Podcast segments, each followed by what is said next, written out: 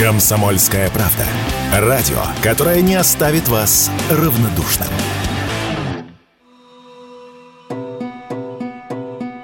Принять и заплатить.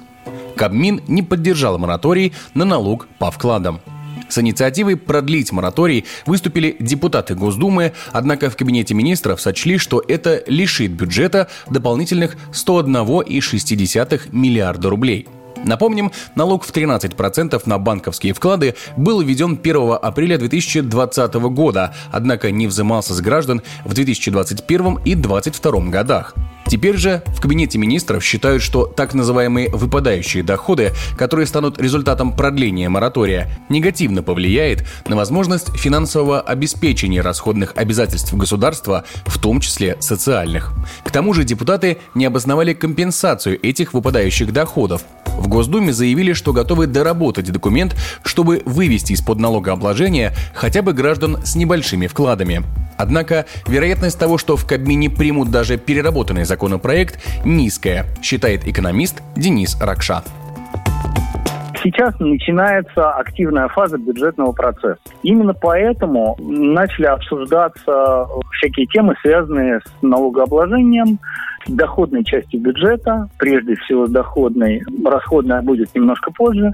И поэтому всплыла тема вот этого моратория, точнее говоря, его продления или не продления. Понятно, что ситуация с э, доходами бюджета в 2024 году весьма туманная, и правительство ну, хочет подстраховаться прямо со всех сторон. Поэтому всякие лишние льготы, моратории и, и прочие вещи, которые можно не сохранять, оно не будет сохранять. Так что я думаю, что эта тема вот этим мораторием будет не единственной темой по поводу того, что у нас там сохраняется или не сохраняется, какие-то там льготы у кого сохраняются налоговые на 2024 год и на финансовую трехлетку.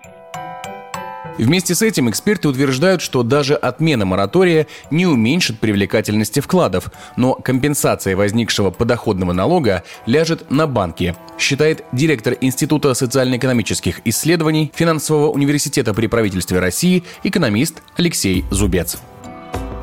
Мы понимаем, что основной фактор, который определяет привлекательность вкладов, это процент по вкладу, налог от которого это малая часть. Ну, то есть там подоходный налог 13%. Соответственно, мы понимаем, что это приведет к снижению общей доходности вклада, ну и, соответственно, банки вынуждены будут это компенсировать для того, чтобы сохранить привлекательность вкладов. Во-вторых, надо понимать, что на сегодняшний день инфляция довольно низкая в стране, и в реальности мы получим по итогам года, вот по тем данным, которые есть сегодня, ну, процентов это всем инфляции. Соответственно, все доходы по вкладам, которые больше 7%, они приносят прибыль. То есть они доходны в реальном исчислении. Ну вот, соответственно, выставление этого доходного налога снижает привлекательность э, вкладов на размер доходного налога. Но если инфляция сохранится низкой, а ставки в банках останутся привлекательными, ну, значит, и останутся по-прежнему. И в данном случае премия этого мероприятия ложится на банки, которые вынуждены будут привлекать э, людей к себе за счет более высоких ставок.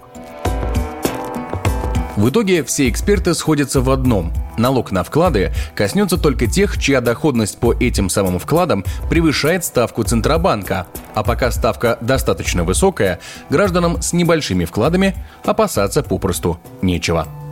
Егор Волгин, радио «Комсомольская правда».